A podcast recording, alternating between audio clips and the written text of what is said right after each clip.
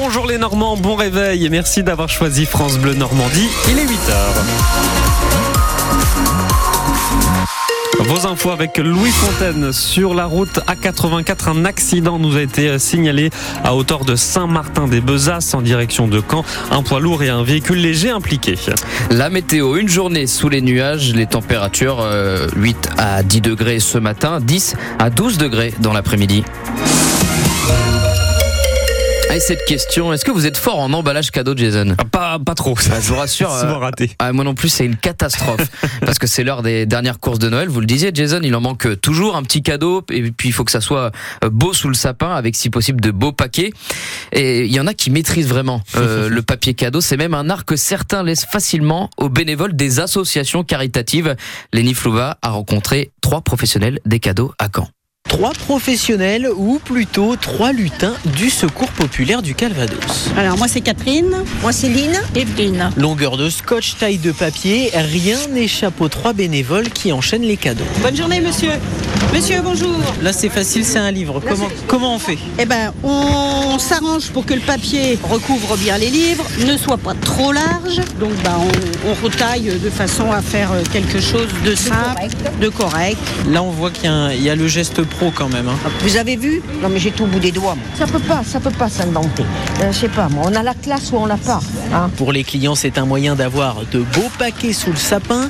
Ronan ne préfère pas compter sur son talent. Je suis nul, nul, nul, nul. C'est pour ça que je viens tout le temps. Comme ça, au moins, c'est bien fait. Tout le monde est content. Même mes parents, du coup. Pour Baptiste, c'est surtout un moyen de gagner du temps. Exactement, j'ai deux enfants en bas âge et je me dis euh, si on peut se libérer de ça, c'est bien. Un paquet de plus et un gros paquet, donc euh, les petits vont être ravis. Et puis si vous n'avez même plus le temps de passer à un stand, pas de panique dans ce rush de Noël. D'autres options existent, les pochettes, les sacs et même les tissus pliés comme au Japon. Vraiment coup de chapeau à ces bénévoles toute la journée à emballer pour nous. Oui. Vraiment parce que euh, c'est catastrophique quoi. Moi, il y a faut beaucoup, mettre. beaucoup de scotch. Ah oui, oui. voilà, c'est ça. C'est du rafistolage quoi. Voilà. Voilà le reportage de Lenny Flouva pour France Bleu Normandie. La magie de Noël dans les rues de différentes villes et villages de l'Orne. Ouais, grâce aux tracteurs illuminés des jeunes agriculteurs. Et comme chaque année depuis 4 ans maintenant, ils décorent leurs tracteurs avec des guirlandes et toutes sortes de lumières pour défiler dans les rues d'Argentan, d'Alençon, de Flers ou encore de Mortagne au Perche. Ils y déambulent ce soir à partir de 18h. Depuis 6 heures ce matin dans le département de l'Orne, vous n'avez pas le droit d'acheter ou de transporter des feux d'artifice. Décision de la préfecture. La mesure d'interdiction sera levée dès le 1er janvier au matin. Le préfet se justifie en raison du plan Vigipirate et afin d'éviter tout trouble à l'ordre public.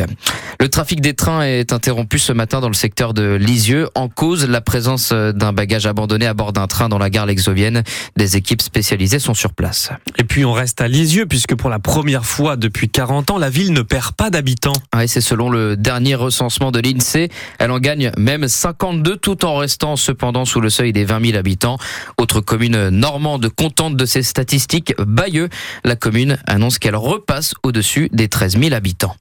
La ministre de la Santé, Agnès Firmin-Lebaudot, promet de s'expliquer sur les cadeaux reçus de la part d'Urgo. L'entreprise dijonnaise lui a offert des produits de luxe, des bouteilles de vin, de champagne, des coffrets pour des week-ends. Le tout pour un montant de 20 000 euros. Des cadeaux offerts alors qu'elle était à la tête de sa pharmacie au Havre et la ministre n'aurait rien déclaré au fisc. Urgo a récompensé ainsi de nombreux pharmaciens pour la vente de ses produits. L'entreprise dijonnaise a été condamnée en janvier dernier à une amende de plus d'un million d'euros pour cette pratique commerciale illégale. Pierre-Olivier Vario est président de l'Union des syndicats de pharmaciens d'officine. Il reconnaît que cette pratique était répandue, mais pour lui, il ne s'agissait pas de cadeaux à proprement parler. Le laboratoire Urgo disait vous avez acheté des produits chez moi, vous avez droit à une remise d'après des conditions commerciales et on transforme cette remise en objet. Donc c'est pas un cadeau. Des fois c'est des objets pour l'officine. Moi j'ai des pharmaciens qui ont eu un objet, c'était une télé, et ils s'en servent pour passer de la publicité. Il y a eu des pharmaciens qui ont eu des tables de jeu pour les enfants pour mettre dans le coin jeu de la pharmacie, Euh, ou alors euh, un fauteuil de repos pour les patients quand ils attendaient de- de- d'être servis. Enfin bref. Donc tout ça, si vous voulez, c'est un, c'est des, c'est des choses pour la pharmacie. Après, il y a eu des objets qui étaient personnels. Et là, il devait y avoir une réintégration fiscale qui devait être faite. C'était des approches qui, datent- qui datent d'il y a plusieurs années maintenant, il n'y en a plus. C'est fini, c'est fini. Les, seuls cadeaux, pour le coup, que l'on ait, c'est des, stylos publicitaires, ça va être un agenda ou des choses comme ça, mais ça va s'arrêter. Les cinq autres pharmaciens en France sont visés par la même enquête sollicitée par France Bleu. L'entreprise Urgo ne souhaite pas réagir. La polémique autour de Gérard Depardieu. Selon un huissier, il n'y a pas eu de faux montage pour l'épisode de complément d'enquête diffusé il y a deux semaines sur l'acteur français. Il a notamment analysé la séquence où l'acteur, l'acteur tient des propos à caractère sexuel sur une enfant. La famille de Depardieu sous-entendait un faux montage pour mettre en cause l'acteur. On parlait de Noël en début de ce journal. Ça va se ressentir aussi sur les routes. cela signifie qu'il y aura beaucoup plus de monde sur ces routes pour retrouver les proches. Plus de monde, ça veut dire aussi plus de risques avec euh, les fêtes de fin d'année, l'alcool, la fatigue. Il y aura donc davantage de contrôles dans l'Orne et le Calvados de la part des forces de l'ordre jusqu'au Nouvel An. Philémon Perrault est le directeur de cabinet de la préfecture du Calvados.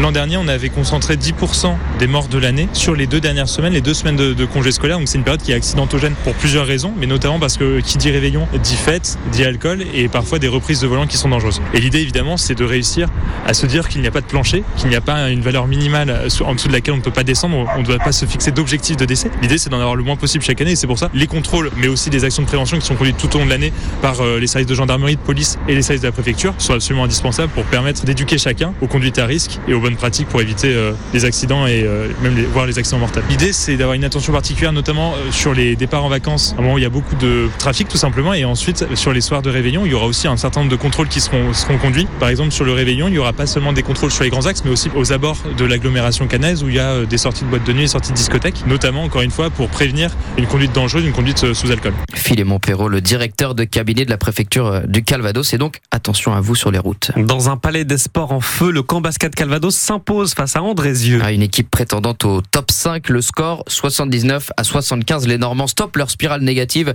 Les hommes de Stéphane et Berlin reprendront l'entraînement le mardi 2 janvier. Caen est huitième de sa poule de National 1.